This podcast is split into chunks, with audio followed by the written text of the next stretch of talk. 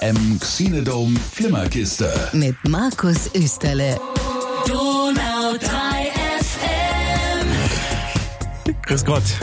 Guten Abend. Oder guten Morgen oder guten Mittag oder Mahlzeit. Manche hören das ja auch beim Mittagessen. Moin Moin für die Norddeutschen. Alles da. Wir starten gleich. Schön, dass ihr wieder dabei seid. Übrigens allererst mal ein Danke und zum anderen starten wir mit einem mysteriösen Ton. Was hat es mit diesem Ton auf sich? Ich habe in unserem unglaublich großen Archiv einen Ton gefunden, da steht drin Flimmerkiste Podcast und dann Keanu Reeves Rotten Tomato. Die Ochnerin hat ihn eingespielt, sie weiß aber nicht mehr, worum es geht. Wir hören ihn jetzt zusammen an und dann kommen wir hoffentlich hinter das Geheimnis Schon ewig her. dieses Tons. Ich möchte dieses kleine Quiz nennen. Amazonen auf, dem Mond! Keanu Reeves here. Um, I'd like to thank Rotten Tomatoes and the Golden Tomato Awards, and my thanks to you, the fans, for the Golden Year Award. That's pretty cool. A little wacky, but very cool. Thank you. The Golden Year Award. Habe ich das richtig verstanden? Ja, er hat, er hat eine Auszeichnung bekommen und hat sich in einem Video bedankt und dieses, ich glaube, dieses Video, er, er, er mit seinen Funkelaugen hat mich einfach so gefangen, dass ich mir dachte, den Ton muss ich, muss ich aufzeichnen. Das war damals aktuell. Er hatte den, er hatte den Preis gekriegt und es war aktuell und er Für welchen Film, weißt du das noch? Ja, genau. Kein Was ist Plan. dieser Preis? Das ist der Golden Year Award. Was ist denn, steht da ein Datum neben dem Ton? Tomato. So?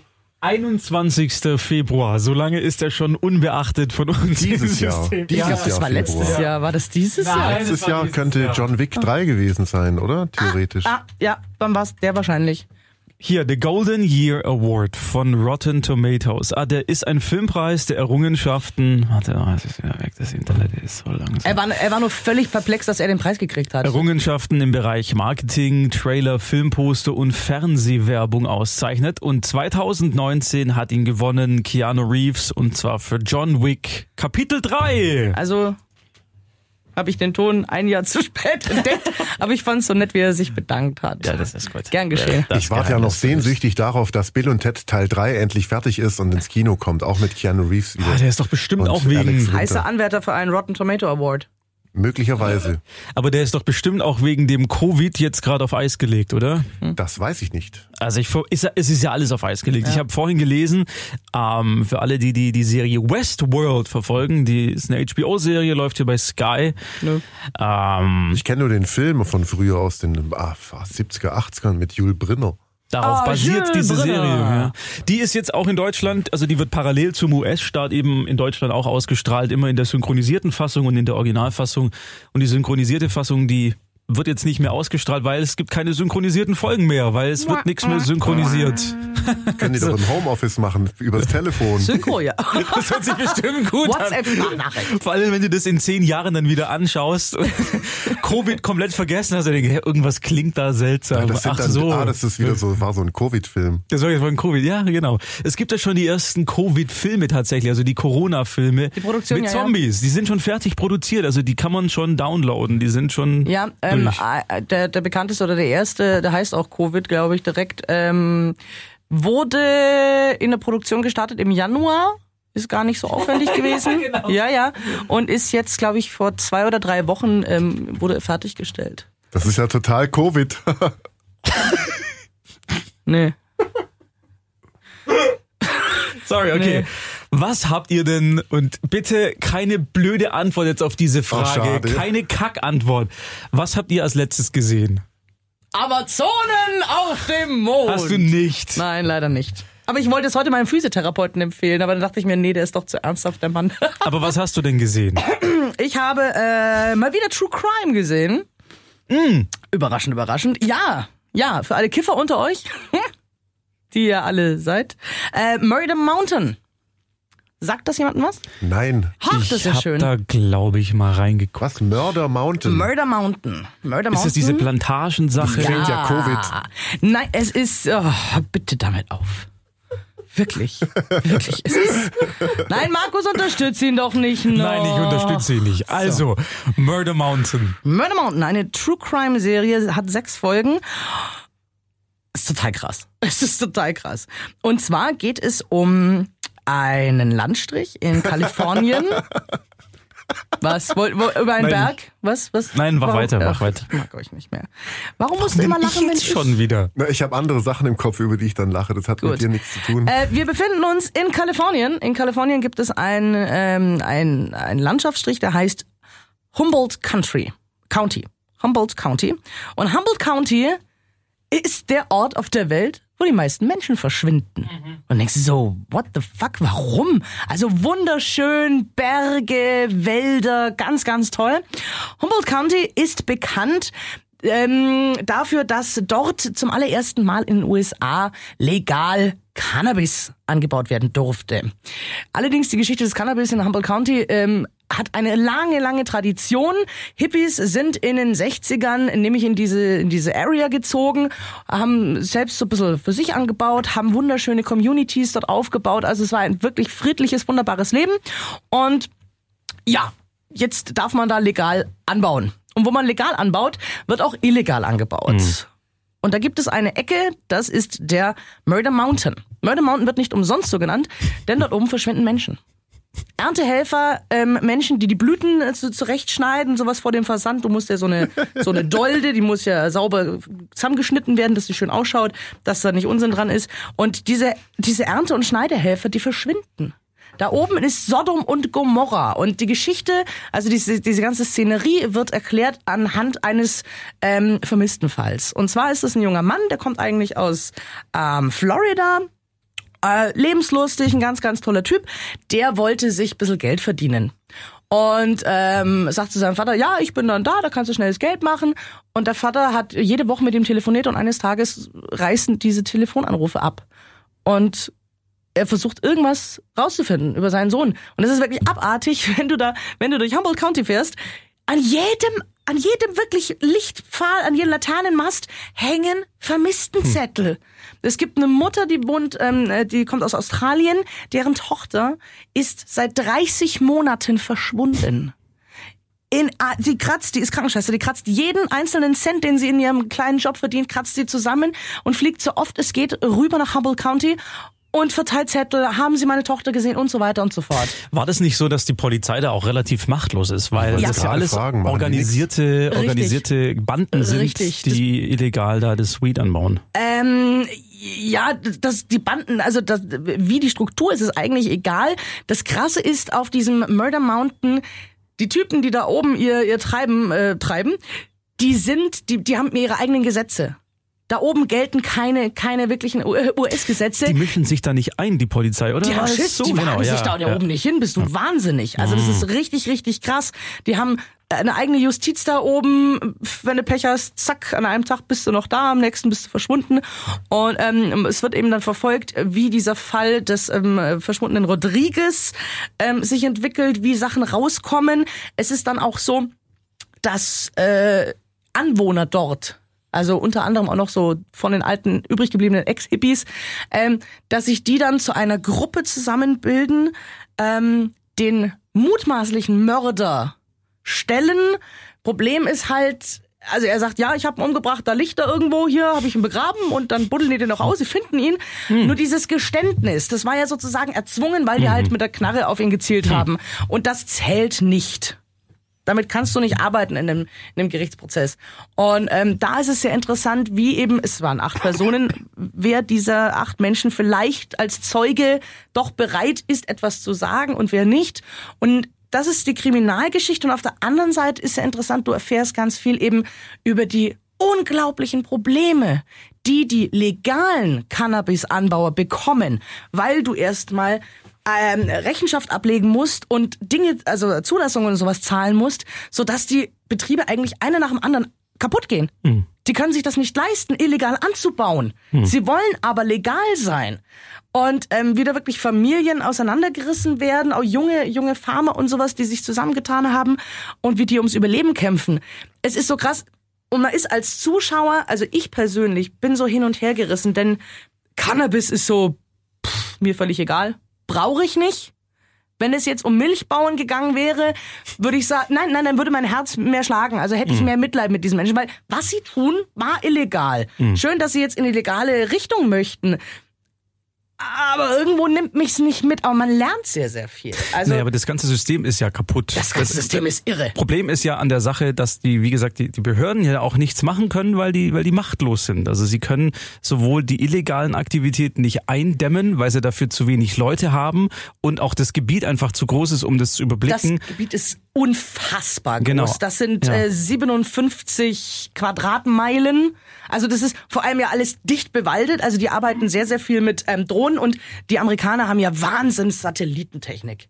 Also da kannst du ja runter, ähm, runterzoomen auf den Boden aus vielen, vielen hundert, äh, aus vielen Kilometer Höhe, ähm, sodass du den, den Schriftzug auf einer Zigarettenpackung lesen kannst. Also damit spüren die illegale Plantagen auf, beziehungsweise die haben jetzt halt versucht, äh, seit die Legalisierung eben da ist, ähm, greift da wirklich die Polizei in, in, in, in, in Größenordnungen ein. Also das sind Hm. nicht mehr die kleinen County Sheriffs da.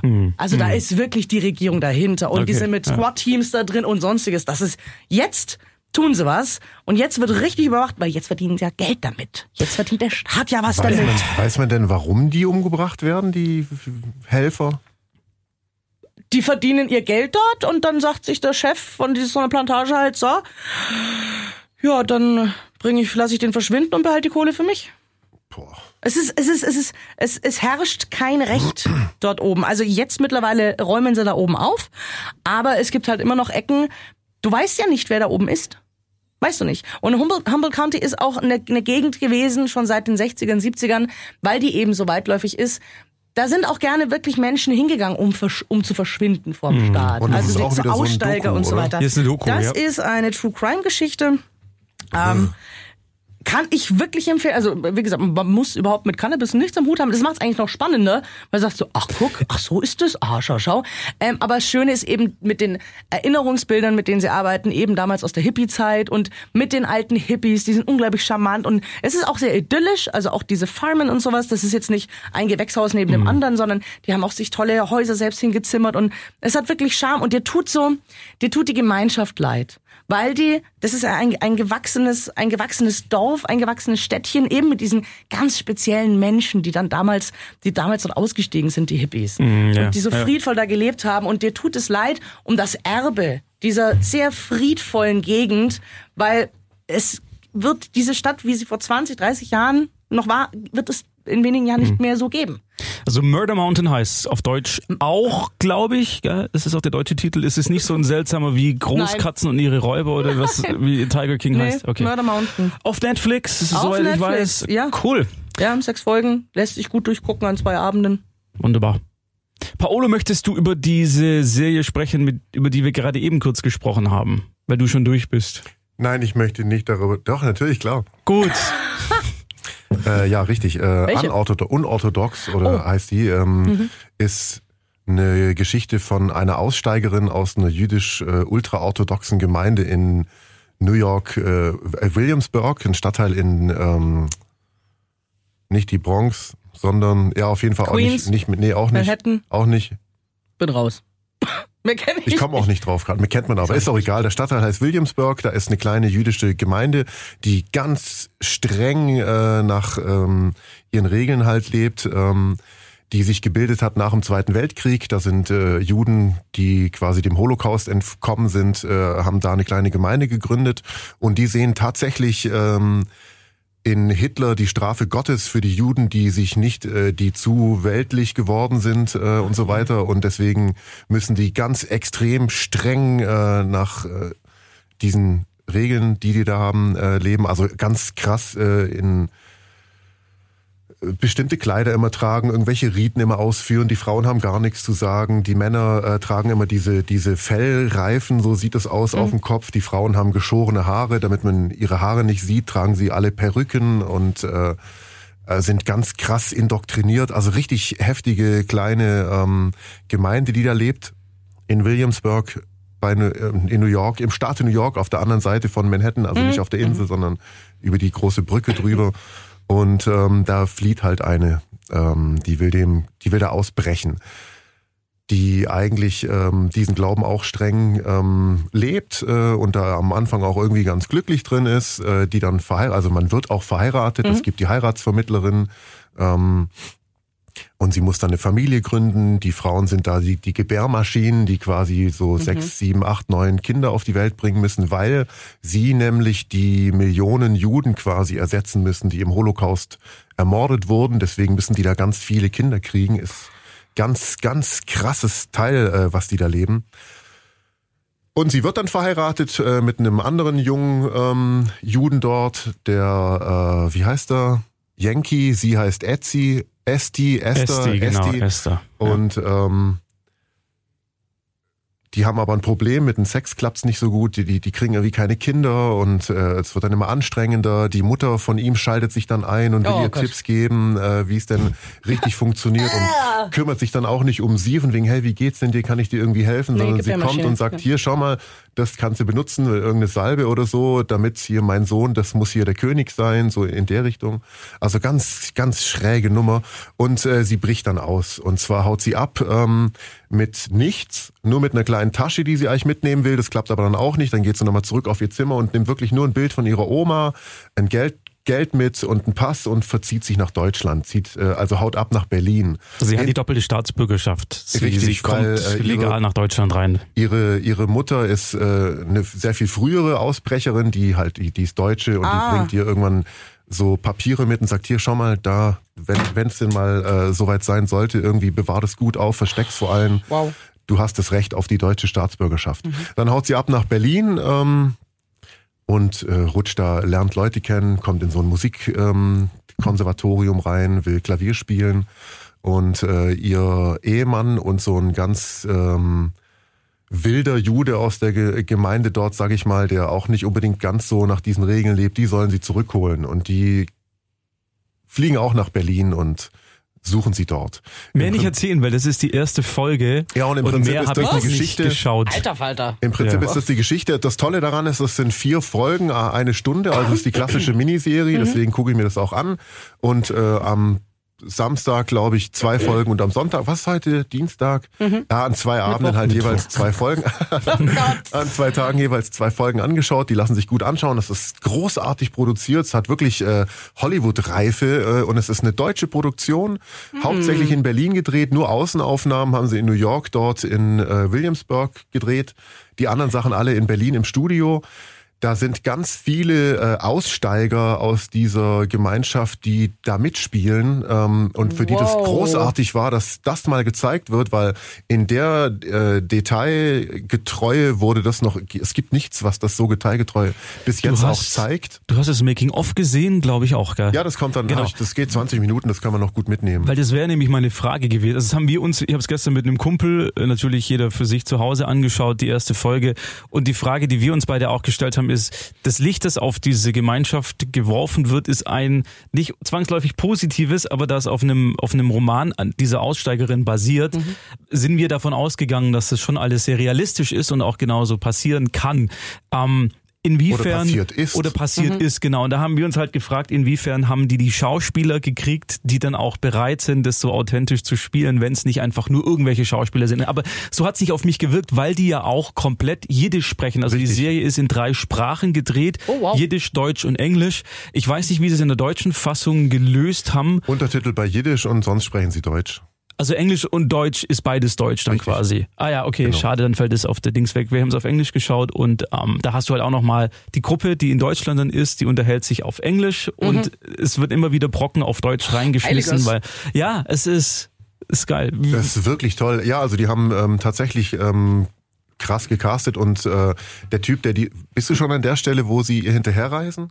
Mhm, Ja, sie haben sich aufgemacht Der oder Typ, sie, sie der, haben ähm, der, der Cousin von ihrem Mann, das Ja. ist tatsächlich auch ein deutscher Schauspieler mit Okay. äh, jiddischem Hintergrund, Mhm. der ähm, das auch toll findet, dass es endlich mal eine Netflix, also so eine Netflix-Serie auf Jiddisch ist Mhm. für die was, was richtig Großes und vor allem auch zu zeigen, wie es da abgeht und wie die eine da aussteigt, äh, dass das vielleicht auch Leuten hilft, die das vielleicht sehen, um, äh, um auszusteigen. Wobei die dort auch komplett abgeschnitten sind, die haben kein Fernsehen, die Ja. haben kein Radio, die sind wirklich in so einer Glocke da in Williamsburg.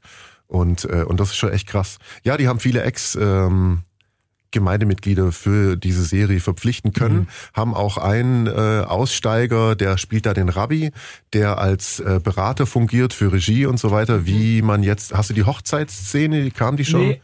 Dann kommt die wahrscheinlich in Folge zwei oder so. Die ist unglaublich aufwendig gemacht und ganz detailgetreu, wie die da Geschlechter geteilt sind, Mhm. äh, wie nach der Hochzeit sich alle umarmen, außer das Brautpaar, so ungefähr.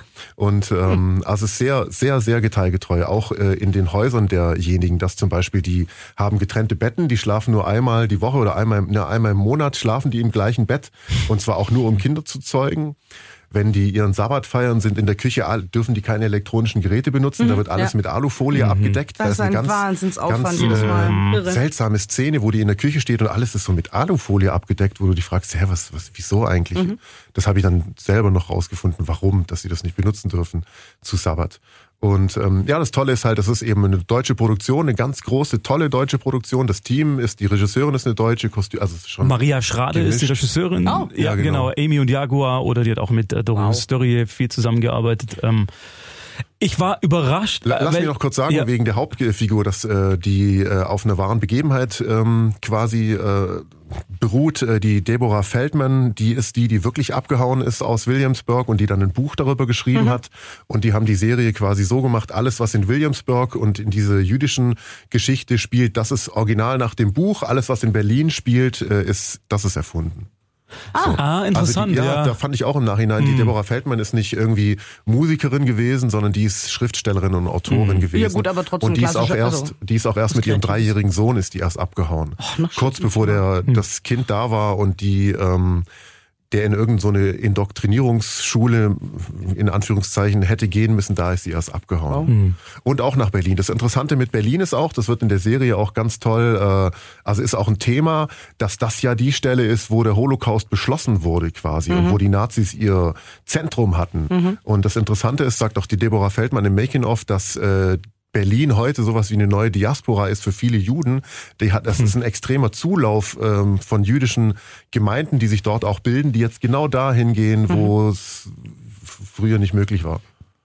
Also unglaublich spannend, äh, nimmt dich total in, zieht dich in, in Bann, diese Serie, ähm, äh, wirklich großartig.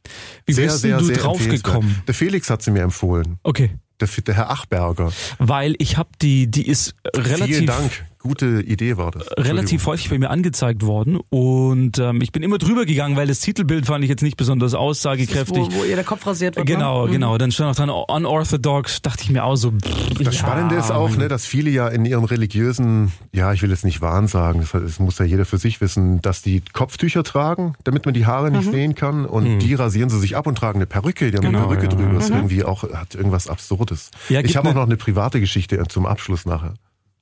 Zu dem Thema? Ja, richtig.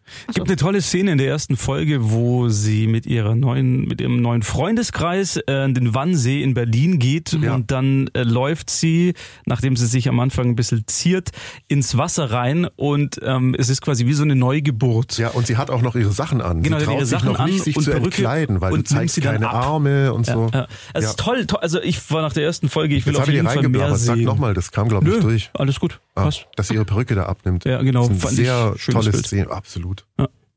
Und toll, dass sowas aus Deutschland mal wieder kommt. Richtig, ja. Ähm, wirklich toll. Willst du jetzt die, die persönliche Geschichte machen? Kann ich gerne tun. Bitte, das wäre für mich einfach nur sinnig. Damit es vorbei ist, endlich. Nein, weil du gesagt hast, dass es zu der Serie passt. Ja, es war so, dass ich 2012 mit einem meiner besten Freunde für eine Woche in New York war und wir sind immer einfach nur so rausgelaufen, um uns die Sachen anzuschauen. Wir wollten keine Karte und nix. Und wir haben von Williamsburg gehört, dass es so ein Künstlerviertel ist. Und sind einfach mit der Straßenbahn da rausgefahren oder weiß ich nicht mehr, sind dann da ausgestiegen, ein bisschen rumgelaufen, haben uns verlaufen und sind dann genau in diesem Viertel gelandet. Wir sind genau da rumgelaufen und da muss so eine Art Feier gewesen sein, weil die Kinder hatten alle so Superman-Kostüme, das war wie Fasching, das war aber März, äh, vielleicht war es ja Fasching, die hatten so Superman-Kostüme an.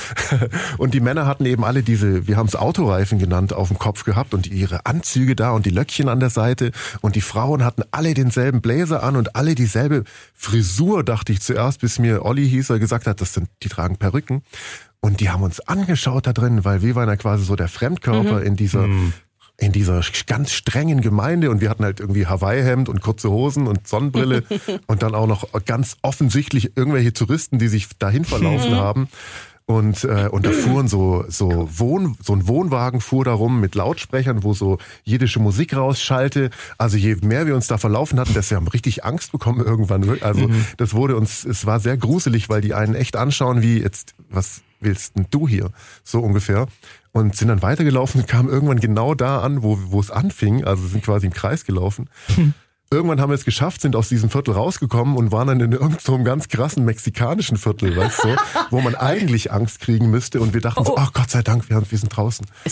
Und an der nächsten Tankstelle stand ein, Taxi und da sind wir dann sofort rein. nicht, um kurz, ich glaube, Also ich war dort, deswegen ist es für mich noch so ein bisschen. Extrem ich habe cool. das vor Ort gesehen, wie die aussehen und wie die rumlaufen. Ich glaube, es ist Pessachfest.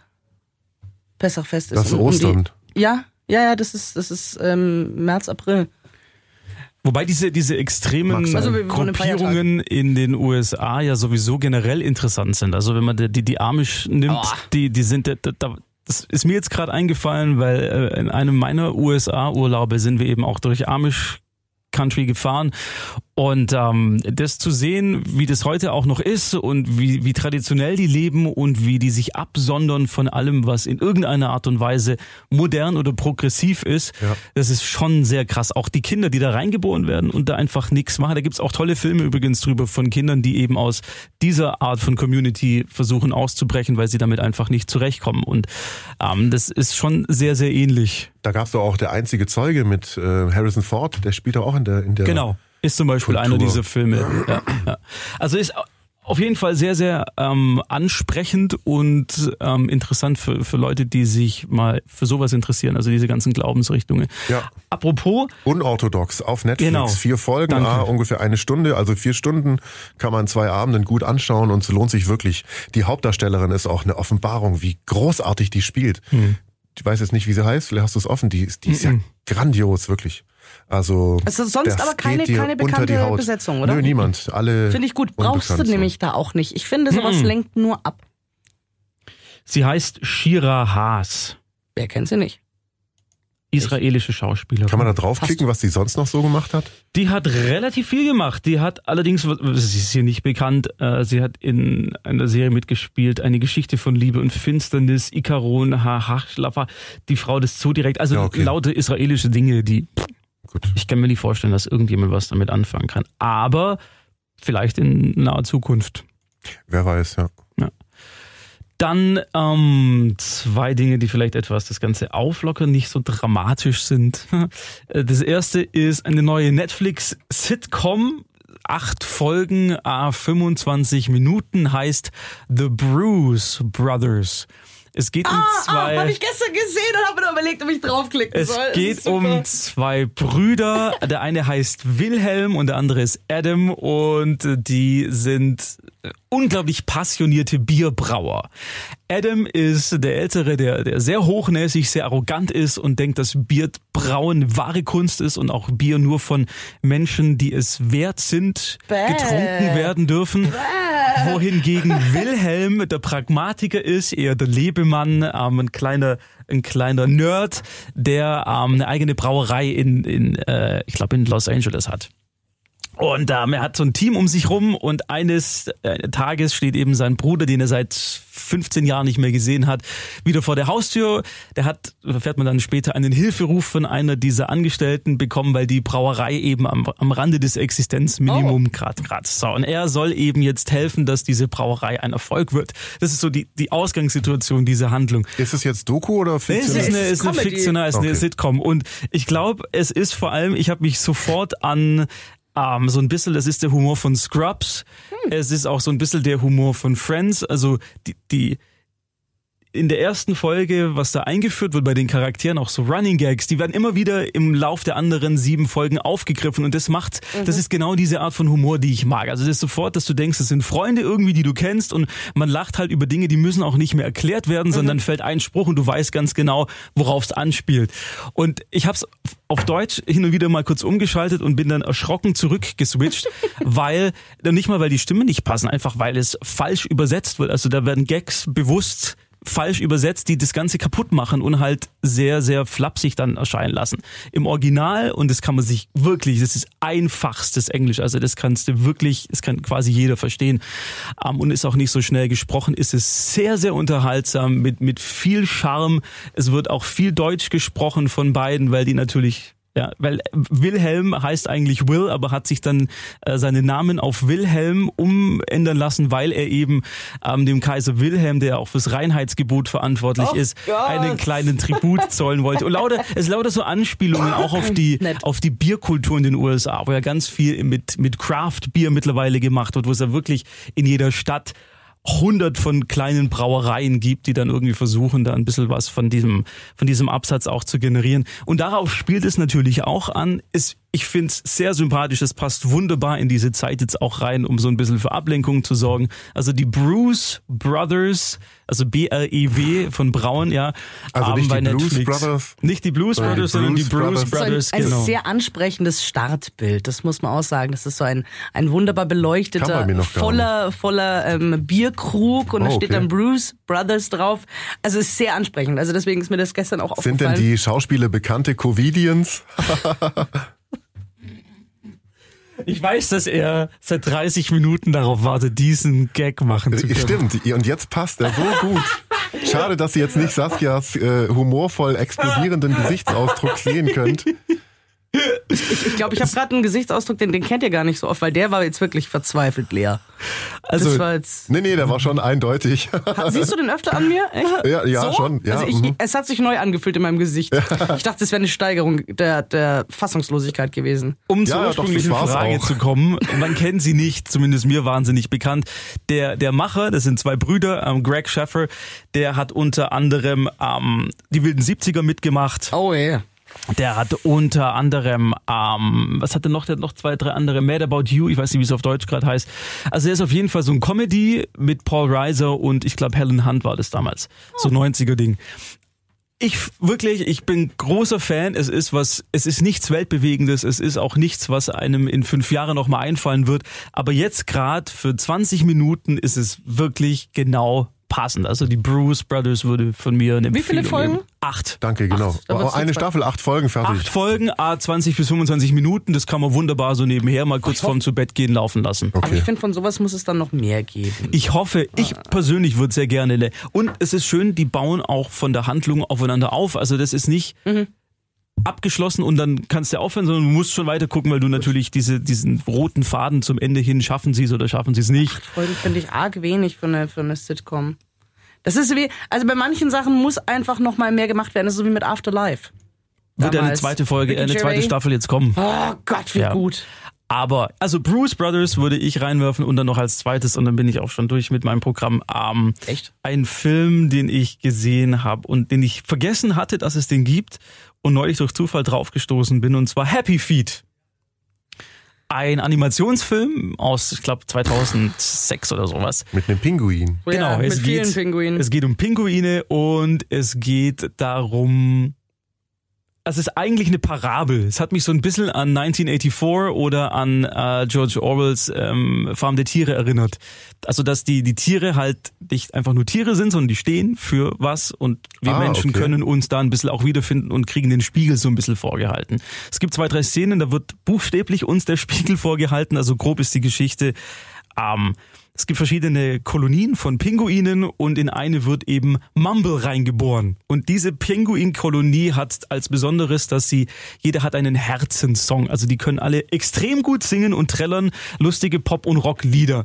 Sehe ich eigentlich so angewidert aus, wie ich denke? es ist mir gerade völlig wurscht. Ich Und wollte Sieht noch sagen. ähnlich aus wie bei meinem Witz gerade, ja. ja. Und es geht darum, dass ähm, Mumble eben das nicht kann, sondern er kann einfach nur super gut steppen. Und ist deswegen ein Ach, Aussätziger. deswegen Happy Feet, oder? Genau. Ach, süß. Die, die äh, Oberen ist so eine Religions quasi So. Gemeinschaft und die verstoßen alles, was nicht an sie selber glaubt. Also alle Andersgläubigen werden quasi rausgestoßen und die, die diesen Herzenssong nicht haben, eben auch. Und es ist eben in diesem Fall Mumble. Dann verschwinden auch noch die Fische und sie machen natürlich ihn dafür verantwortlich, weil er halt anders ist als alle anderen. Oh. Dann muss er raus und macht sich eben auf die Suche, um diesem äh, Fisch verschwinden auf den Grund zu gehen und trifft dann auf Menschen und so weiter. Also es ist ein toll gemachter Film. Er ist animationstechnisch, obwohl er jetzt schon 14 Jahre auf dem Buckel hat, sieht er immer noch sehr, sehr gut aus. Ähm, die Songs sind cool arrangiert. Es gibt ganz viele Mashups, wo sie halt verschiedene Songs ineinander bauen, weil die sich dann halt untereinander kommunizieren, die Pinguine, und sich so kennenlernen. Und der eine gibt dann die Antwort mit dem Text eines anderen Songs zum Beispiel. Und, Das klingt äh, aber echt süß. das ist echt? total süß. Also Wo läuft ist der? ein- Disney Plus. Nee, das ist keine Disney-Produktion. Den ähm, Wo hast du hatte, gesehen, hatte ich auf Blu-ray, also den kann man sich Ach leihen so. für zwei Euro oder sowas bei Amazon. Ist nicht nur für Kinder gedacht, sondern eben auch für Erwachsene, weil es eben diese andere Komponente ist. Teilweise auch sehr, sehr gruselig. Also da gibt's dann so, so ähm, Seehunde und Seelöwen und Walrösser, die halt versuchen, diese, diese Pinguine zu fressen, die auch entsprechend bösartig dann dargestellt werden. Ist von George Miller, der die Mad Max-Filme gemacht hat. Der hat Okay. ähm, Regie geführt und auch mitproduziert Krass. und auch ein bisschen das Drehbuch mitgeschrieben. Es gibt zum Schluss hin, finde ich, eine, eine schöne Öko-Message. Das klingt jetzt immer so ein bisschen blöd, aber passt in den Kontext rein. Und wir Menschen kommen auch vor. Und zwar nicht auf die beste Art und Weise. Das fand ich alles zusammen so ergibt, finde ich, einen sehr runden Film, der, finde ich, die ganze Familie anspricht. Ich würde so sagen, ab acht kann man sich anschauen. Weil drunter ist es echt ein bisschen teilweise auch mit so Jumpscares, also wo dann aus dem Eis auf einmal diese Bösewichte ausbrechen und der Soundtrack so, BAM, ja, so explodiert quasi. Okay. Ähm, deswegen für die ganz Kleinen finde ich es nicht zwangsläufig passend, aber so, wie gesagt, ab acht. Und die dürften auf jeden Fall ihren Spaß haben. Happy Feet. Happy Feet. Hast du noch was? Ja. Erstens haben wir noch unser Filmquiz. Ja. Hallo? Ich habe noch einen Film. Und ich habe auch noch einen Film, aber Ja, einen, Kurz, einen Kurzfilm. Ich bin auch schnell mit Das ist eine Film. Hausaufgabe für euch. Nach Ostern geht's weiter mit Kaninchen, beziehungsweise es geht weiter mit Kaninchen. Ja, du hattest schon darauf hingewiesen. Hast du das gesehen? Nein. Ich Hast hab's du, ihn auch dir, noch du nicht. hast ihn dir nicht angeguckt. Wie lange geht er denn? Du konntest es nicht durchziehen. äh, nein, Kaninchen nein, nein. geht 30 Minuten. Ach so. Ich hatte es nicht probiert, nur hat, ich muss für sowas in der Stimmung Ja. sein. Mhm. Ja, und ich das- hatte das an, du. unorthodox zu Ende geschaut gerade das- und wir sind danach auch ins Bett. Das, Alles, alles gut, alles gut. Du, du weißt ja auch von Kaninchen noch nichts. Doch, du hast gestern uns informiert. Warst du daneben dran gestanden? Sie weiß es nicht mehr. Ich weiß Egal. Äh, und zwar Kaninchen ist eine Horrorkomödie, ähm, ist ein Kurzspielfilm aus dem Jahr 2006. Das Besondere ist, er ist vom hinreißenden Comiczeichner Ralf Rute, den hoffentlich alle Menschen da draußen Ich kennen. kannte ihn nicht. Ralf Rute kennt man ähm, durch seine Zeichnungen mit äh, Shit Happens zum Beispiel. Nicht lustig, dachte ich. Nein, das ist Joscha Sauer. Ach so. Das ist Joscha Sauer. Wir reden von Ralf Rute. Ralf Rute, der hat auch so Knollnasenmännchen. Ja, ich kenn, sag Ja, mir schon was. Gut. Ja. Post dich, ich, ich verlinke dich doch ständig auf Ja, dann sind Facebook. das die, ja, die sind geil. Rute und Rute und Joscha Sauer. Aber es ist sehr ähnlich, gell? Rute und, und nicht lustig, Äh, sind, Ne? Ja, ähnlich. Okay. Ja, Ja, gut, aber- Jedenfalls, Ralf Rute seit vielen, vielen Jahren ein erfolgreicher deutscher Cartoonist aus Bielefeld. Gibt's ja gar nicht. Der ist wirklich in Bielefeld geboren. Ich, ich werde wach. Das Ich war da schon. kann nicht sein. Bielefeld gibt's nicht. Ähm, das Tolle ist, ähm, Ralf Rute hat Drehbuch geschrieben, Regie geführt und produziert.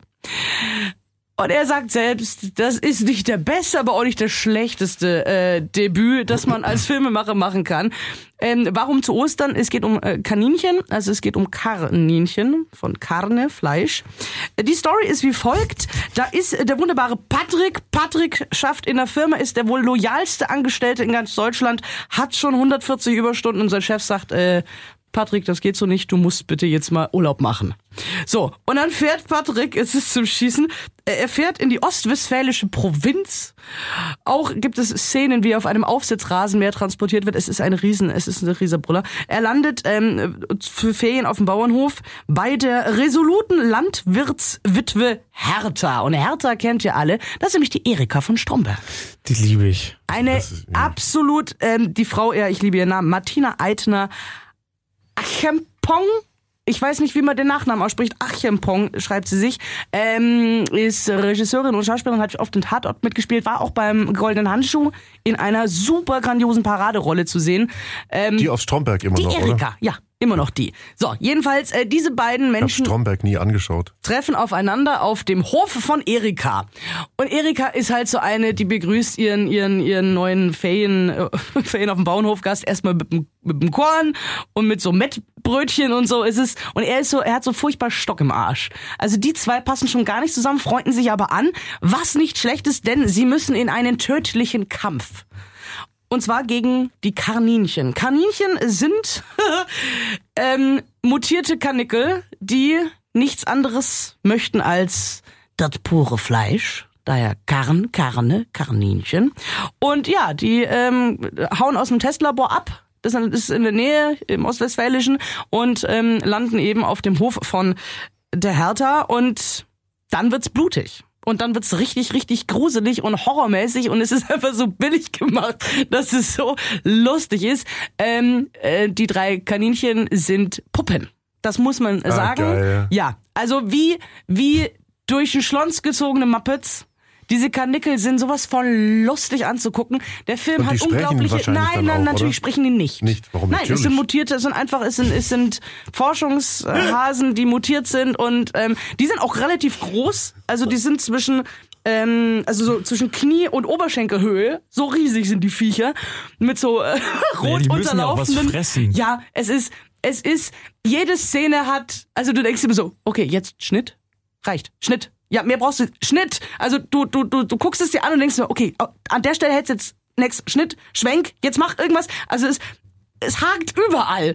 Aber es ist so unglaublich dämlich lustig. Mit so viel Liebe. Und Ralf Rute wollte das Ganze schon ähm, vor langer Zeit auf DVD rausbringen, aber das ist eine Riesenarbeit. Und da waren ja glaube ich nur zehn Mann hinter dieser Produktion gestanden. Und musste deswegen seine Fans auch einfach trösten, dass es das dann nicht gibt, wird es nicht geben. Ähm, aber bitte, wirklich, jeder sollte sich Ralf Rutes Kaninchen dauert nur 30 Sekunden angucken. Minuten. Was hab ich gesagt? 30 Sekunden hast du gesagt. Herr Rothe. Ja, aber wo ist es jetzt? Harald wo ist Rothe, es, wenn es nicht auf DVD YouTube, YouTube. Du kannst es dir auf YouTube angucken. ohne zu bezahlen, öffentlich für alle. Richtig. Ähm, bezahlen, du unterstützt natürlich Ralf Rute, ähm, indem du Werbung. seine, indem du, nein, indem du einfach daraufhin alles äh, kaufst, was er jemals rausgebracht hat. Fanscheiß. ja. Seine, seine Bücher, seine Bücher, seine Tassen, Macht alles. sehr charmant eigentlich. Es ist- ich es bin ist- schon gespannt. Ja, das, also Ich abgesehen mag ja davon. Trash. Es ist kein Trash. Es Klingt ist aber es ist Trash. ganz Sehr- viel sehr nach Trash. Nein, es ist, es ist kein Trash. Es ist Darüber reden wir, wenn ich ihn gesehen habe. wunderbar gespielt. Es ist eine, es ist eine total süße Debütarbeit. Ähm, und man muss auch dazu nochmal sagen, Ralf Rute ist ein wahnsinnig toller Mensch, der sich unglaublich einsetzt ähm, gegen äh, Rechte, gegen was? Was Nein, machst du? weil, weil ich nicht- dachte, jetzt nicht kommt für, weißt du? Nein, nein, äh, nein, gegen, gegen Nazis, gegen ähm, äh, Frauenfeindlichkeit, einfach gegen den Dreck in der Welt. Und er setzt sich auf, auf seinem Facebook-Profil, ich bin jeden Tag bin ich unterwegs und lese und er hat so eine tolle Community, ist ein wirklich wunder, wunderbarer Mensch. Wenn du zu ähm, Shows von ihm gehst, dann dann bleibt der so lange und signiert, bis jeder, der in der Schlange stand, ein Autogramm und eine Zeichnung hat. Der sitzt da jeden Abend bis nachts um vier. Äh, Das ist ein Künstler mit so viel Herz und so viel Liebe. Der hat wirklich jeden Support verdient und ich finde den Film so, so nach Ostern, es ist zum Schießen. Guckt's euch an, Kaninchen, Karn- Kaninchen mit. C. Kaninchen mit C von Ralf Rute. Auf Schönen Gruß YouTube. an dieser Stelle nach Bielefeld. Ich bin gerade nur begeistert von Martina Eitner-Achiampongs äh, Filmografie. Wie- Ach, Achim, Achim Pongs? Martina Eitner-Achiampong. Danke. Ja, die ist Die Wahnsinn. hat die mitgespielt, zum Wurzeln Beispiel. oder wegen Weiß dem nicht, Nachnamen? steht nicht dran. Ich ist eine ich- deutsche wird nicht erklärt auf Schauspielerin. Wikipedia. Nein, gibt's Er nicht. sieht aus wie eine typische Hertha. Okay. Sie hat mitgespielt unter anderem in einem Ja. Theaterstück Wendy das Wusical von Helge Schneider. Hat sie eine der oh, das macht sie ja Hauptrollen sehr gespielt. sympathisch auf ist einmal. toll. Dann natürlich in Stromberg Erika Burstedt. Ansonsten im Tatort Höllenfahrt und Tatort Hinkebein und sie war Oberschwester Gundula Ja, in allen Folgen. in allen Folgen der Fernsehserie Dr. Klein. ja, Ich habe keine Ahnung. Ge- hat große Fangemeinschaft in Deutschland. Ja, ich, ich mag sie. Also ich kenne sie nur als Erika Burstedt und da ist sie. Ich kann sie nur empfehlen, im Legendär. goldenen Handschuh. Unfassbar. Da auch, hast du Boah. gesagt. Ja. Ja, Gut, tolle, tolle also. Produktion, die Spaß macht. Also wirklich, du wirst es lieben, Paolo. auch. Du wirst es, du wirst es lieben. Kaninchen. Damit Kaninchen. geht's jetzt weiter mit.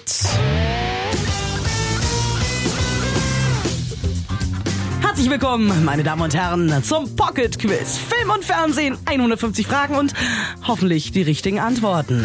Wir begrüßen auch heute wieder Magic Magge am Mikrofon Nummer 1 Hallo. und Power Paolo am Mikrofon 4. Bin ich jetzt im Radio? Ja. Herzlich willkommen. Sollen wir anfangen? Wer möchte anfangen? Du hast, glaube ich, das, das letzte Mal anfangen dürfen, Paul. Weiß ich nicht mehr. Okay, fangen wir an. Ja. Ja.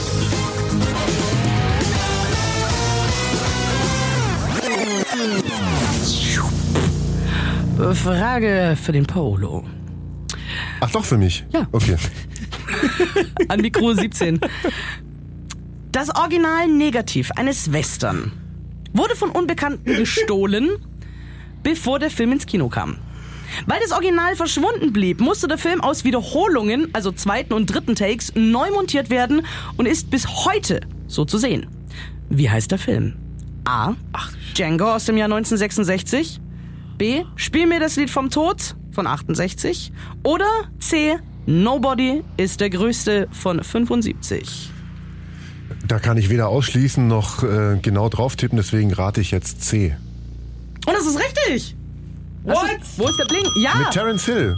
Der Entführer, also die Entführer von den Filmrollen, die hatten die Geldübergabe damals so schlecht organisiert, weshalb der Film bis heute, also die Übergabe ist gefloppt, die haben immer noch das Material, weshalb der Film bis heute nur aus Aufnahmen zweiter und dritter Wahl besteht, was seinen Erfolg aber nie beeinträchtigt hat. Cool. Geil. Geil, oder? Ja. Das hat, das, hat- das hat Spaß gemacht. Äh, fertig. Wer, wer, wie, das war's schon? Nein. Habe ich gewonnen? Nein. Also, Nein, ich. So, Frage an Markus an Mikrofon 12. ja. Welcher, jetzt kommen wir mal zum Fernsehen. Welcher Regionalsender beschloss 1956 als erster regelmäßig Werbefernsehen zu zeigen? War das A der WDR, B der NDR oder C der BR, der Bayerische Rundfunk? Boah, da muss ich jetzt ins Blaue reinraten, weil ich echt Ahnung. Ich habe eine Idee, aber Das ist ich eine weiß Idee. Sorry, die Musik ist ausgegangen, ich musste neu starten. Bitte. Ähm, ich, pff, WDR, NDR, BR. ich sag jetzt einfach mal, das war der, das war der Norddeutsche Rundfunk. Ich sag's war der BR. Paola hat recht. Es war wirklich der Bayerische Rundfunk. Das und zwar zwischen 19.30 Uhr und 20 Uhr wurden Weiß ich sechs nicht mehr. Minuten lang Werbespots gezeigt. Und sehr schön finde ich, es gibt ja auch die Info, was da gezeigt wurde. Am Eröffnungsabend wurden Spots für Zigaretten, Backpulver, Parfum, Zahnpasta, Strümpfe und Herrenhüte Das war bestimmt das HB-Männchen. gesendet. Die anderen, äh, die, die anderen haben äh, ein Jahr später dann mitgemacht. Okay, also steht immer noch 1-0 für den Paule. Ja. Ja, gut. Polo! Woher stammt der Begriff Soap Opera oder einfach Soap für tägliche Serien? Das ist eine geile Story. Das finde ich super. Das ist die fertige Frage, oder Ja, was? ja, woher, woher kommt der Begriff? Also warum, warum heißt das, heißen diese täglichen Serien Soap Operas? Weil die haben früher auf dem äh, Mittwochsmarkt immer Seife in so Tuben verkauft. Und ähm, die haben äh, 3 Euro, 3 Mark 50 gekostet, aber nur in Gelb. Deswegen. Ist gar nicht so weit weg von der Wahrheit, glaube ich, Weißt oder? du's? Ich dachte mal, eine Geschichte gehört zu haben, dass ähm, diese, diese Hersteller von Waschmitteln eben eine, eine Plattform gesucht haben, um ihre Produkte zu bewerben. Ja, genau das und ist es. dann haben sie sich gedacht, ach, wisst ihr was, dann bezahlen wir doch einfach irgendwie so eine Serie und da dürfen dann nur wir Werbung machen. Ach, krass. Und dadurch entstanden die Ja, Soap Operas. ganz mal, wir haben die genau, also- falschen Fragen. Ja, ich das hätte stimmt, BR also- gewusst, du hättest die Seifenoper gewusst. Edge. Aber Also- immer noch 1-0. Seit den, seit den 30er Jahren ähm, waren tägliche Rundfunkserien eben sehr beliebt und die einzelnen Serien wurden von Sponsoren präsentiert, die in den Werbepausen auch ihre Produkte anpriesen. Vornehmlich waren es damals Hersteller von Seife und Putzmitteln. Dies brachte den Hörspielserien die ironische Titu Titulierung Seifenopern ein. Das ist aber echt interessant. Hm, siehst du mal. Wer ist sonst Markus? Mhm. Oh, ich, wei- oh, ich weiß nicht, ob du das weißt. Das weißt du nicht. Das schieß mag los. ich. Das mag ich. Ich bin nämlich ein Fan. Wie heißt die nahezu sprachlose Figur, die der französische Komiker und Regisseur Jacques Tati Ich weiß es. geschaffen und in vier Filmen selbst gespielt hat? Das ist also meine absoluten Lieblingsfilme. Schon seit ich ein Gibt es Kind bin. Die sind Auswahlmöglichkeiten toll. nochmal? Nein. Die heißen alle gleich. Ähm, Wie heißt er? Monsieur. Ja? Ich habe sogar Warte, Szenen, warte. Szenen von, von einem Film von ihm, habe ich das Tennisspiel, habe ich damals in meinen Abschlussfilm für, meinen, für meine Ausbildung. Wir mussten ja einen Film drehen ähm, und schneiden und vertonen und sowas und da habe ich das Tennisspiel. Wo er Es war nicht Tennis Monsieur. Jacques. Nein, Nein. falsch. Mit H? Monsieur, äh, ähm, ähm, äh, ah nee, ich komme nicht drauf, sag's. Hulot. Elo. Ja. Monsieur Hulot. Und Monsieur Hulot ähm, ist auch Mensch, äh, Magge, was ist denn los heute? Ja, heute ist schlecht. vielfach ausgezeichnet. Ähm, Letztes Mal musst du die Fragen andersrum stellen, weil ich weiß deine alle und du Ja, meine. ich mach das, ich mach das gerne. In äh, die Ferien des Monsieur Hulot, da spielt übrigens Tennis. Und das Schöne, das, die beste Szene ist Ich immer diese, diese. Schwingtür, die Schwingtür ähm, zum, zum Restaurant, Ich kenne nur die mit dem, äh, mit dem wegweisenden selbst, äh, dieses automatische Haus. Ah ja, äh, ähm, äh, das ist ähm, mein Onkel. Mein Onkel heißt es. Okay. Der Film. Äh, Monokel. Ähm, er, er spricht ein einziges Wort in dem ganzen Film, nämlich nur seinen Namen, wenn er sich vorstellt. Ülo. Und dann steckt er nur die Hand hin. So. Ähnlich wie Arnold Schwarzenegger. Oder Mhm. Mr. Bean. Bei der redet relativ viel, habe ich festgestellt. Der, Egal. der Herr Bean oder der Herr Schwarzenegger? Bean. Au, au, ach komm, Markus, das ist doch was für dich. Bin ich schon wieder Äh, dran? nein, ich bin jetzt Wollte gerade dran. sagen, das ist Ich Paul. der ist So dran. schade. Ach, das ist Ja. so einfach. Ach, das ist, Oh, egal, komm, ist Fragen. einfach, ja. In den klassischen Zeichentrickfilmen der Warner Brothers Studios taucht immer wieder der Name Acme auf. Oh ja, das Wer oder was verbirgt sich company dahinter? creating everything. Es ist, es ist korrekt. Siehst Wer das sogar, sogar ausgeschrieben, das, das stand gar ausgeschrieben gar nicht drin. Es ist die fiktive Acme, das fiktive Acme Versandhaus liefert den Cartoonfiguren Geräte und Materialien aller Art. Der Name Acme geht vermutlich auf die Herstellerfirma. A Der- company making everything. Mhm. Pass auf. Wahrscheinlich kommt es daher ähm, von, den, von der Herstellerfirma der Zeichenbretter und Justierschienen, Ach. die die Trickfilmanimatoren täglich benutzt haben. Und weißt du, die arbeiten da und Ja, da ja, steht halt irgend klar. so der Firmenname da drauf und so, ach cool, ja, Acme, cool. Herrlich, Das oder? ist ja toll. Da gibt's eine, eine Ja, aber dann, meine, dann war das ja falsch. Ach nein, so, nein, nein. es ist Nee, wirklich, nee, du es ist das es richtig, Versandhaus. ja, ja, du hast, ja. du hast recht. Es gibt eine meiner absoluten, äh, damals als Kind, Lieblings-Zeichentrickserien waren die, die Animaniacs. Ja, A. Und super. natürlich die, ähm, wie hießen die kleinen Looney Tunes? Mit Looney- Buster. Bugs Bunny und so. Nee, halt. die mit den, mit den Kindern. Damit, das war eine meiner Tiny Lieblings. Die Tiny Toons, genau. Und da gibt's eine, eine Folge, wo, wo Monty, das ist dieser, dieser kleine verzogene Junge, äh, dem Ja. alles gehört, und der brüllt immer morgens raus, Acme, Acme, Acme. Und dann denken sie halt, er hätte was gegen diese Firma Acme, bis sich dann rausstellt, er schreit Acne, also Akne. Weil er natürlich Pickel gekriegt hat und gerade in die Pubertät kommt. Und darauf basiert diese gesamte Folge, auf diesem Missverständnis zwischen Acme und Acne. Und das ist mir bis heute geblieben. Und immer wenn ich Acme irgendwo sehe, wie zum Beispiel bei Roger Rabbit, muss ich an diese Folge von den Tiny Toons denken. So. Danke, früher, Steven äh, Spielberg. auf, auf Partys daheim haben wir im Fernseher immer ohne Ton Roadrunner laufen lassen. oh ja. Mimi. Und da ist ja auch Acme. Und Genau. ich wollte Ja. immer wissen, was Ja. das heißt. Ich weiß gar nicht, wie ich es rausgefunden habe, weil da gab es noch kein Google. Keine Ahnung. Die meiste Zeit deines Lebens, Paul, gab es kein Google. Ja, richtig. Die Hälfte. Ja, lies mal. Sind wir durch? Weiß ich hab nicht, hast du noch eine Frage? Film. Äh, ach so, Er- hat ja na, noch komm, einen Film. Mach du noch eine Nee, aber Frage. hast du noch eine Frage oder nicht? Weil sonst muss ich noch die Musik spielen. Musik? Ach so. Komm, das ist schön, dass es hier, äh, Mensch, äh, Leute da draußen, das solltet ihr wissen. Komm, wir machen Welcher- Stechen. Wer es zuerst weiß, hat gewonnen. Ja, das ist total easy. Welcher deutsche Spielfilm gewann als bisher einziger Das Leben der anderen. den Academy Award für den besten ausländischen Film? Ich sollte mal gucken, von wann dieses Quiz ist. Warte mal, von wann ist denn das? 2002. Paul hat eine Antwort gegeben. Blechtrommel. Ja. Es ist die Blechtrommel. Ja, die Blechtrommel, damals aus dem Jahr altes Quiz. 78 unter der Regie von Volker Schlöndorff, ist bis heute der einzige deutsche Film, mit, äh, der mit einem Academy Award als bester ausländischer Film. Was ja nicht. Ach nee, warte mal. Hat das Leben des, der anderen den jetzt gewonnen eigentlich? Die haben ihn gar nicht bekommen, Ich gell? glaub nicht. Die waren nur nominiert. Und Toni Erdmann hat ihn ja auch nicht bekommen. Oder doch, ich glaube, das Leben der anderen hat ihn bekommen und Toni Erdmann nicht. Also Und- und Toni das finde ich, das verstehe ich. weiß ich. Also Toni Weil dann hat Erdmann. doch der Florian Henkel von ganz ehrlich, ähm, der hat ihn gekriegt, doch, der hat ihn gekriegt. Ja, eben, ne? ja, ja, ja, der hat ihn bekommen, das weiß ich noch. Nee, für das Leben der anderen. also jetzt jetzt mal ganz unter uns. Erdmann ist, ist, ein super, super cooler Film, aber ich finde den nicht Oscar-Preis verdient. oh, ah, finde ich schon. Echt? Ja, absolut. Wirklich? Ja, wirklich. Na. Also Saskia, du musst uns noch verabschieden vom Quiz. Ah ja, vielen Dank. Schalten Sie auch nächstes Mal wieder ein. Am Mikrofon 317 und 59. Magic Magge und Power Power. Hallo. Hallo. Wiederschauen. Achso, tschüss. Ich habe mir ja noch zwei Fragen aufgehobt fürs nächste Mal. Kann man nächstes Mal machen. Ja, nur zwei Fragen. Wer von euch beiden hatte jetzt noch was? Wir haben noch. Ich habe noch ganz schnell am Minuten. Schluss äh, 12 Monkeys Ja. habe ich gesehen, läuft auch auf Netflix. Äh, großartiger Film von Terry ich hab, ich hab Gilliam. den Zettel vergessen. Ich komme sofort. Saskia kommt gleich wieder. Und äh, Terry Gilliam ist ja sowieso einer meiner absoluten Liebes Lieblingsregisseure. Angefangen mit Brazil bis äh, letztes Jahr im Kino kam er dann endlich sein Don Quixote. Hast du gesehen? Ja, ich habe ihn gesehen, ja. What? Auf jeden Fall, äh, Terry Gilliams 12 Monkeys läuft jetzt bei Netflix und deswegen habe ich mir angeschaut, weil da auch dieses Virusproblem in diesem Film ja die Hauptrolle ist. Und ähm, der ist äh, spielt so, der spielt ungefähr 2020 sogar, würde ich mal sagen, so geschätzt. Ähm, und da lebt die Menschheit unter der Erde, weil auf oben geht nichts mehr. Da ist ein Virus unterwegs, der alles tötet, was Mensch ist. Da leben nur noch die Tiere und die Pflanzen, die haben sich die Welt zurückerobert. Bruce Willis ist äh, einer aus der Zukunft, der in die Vergangenheit geschickt wird, um rauszufinden, wo dieser Virus herkommt, wer ihn freigesetzt hat und warum.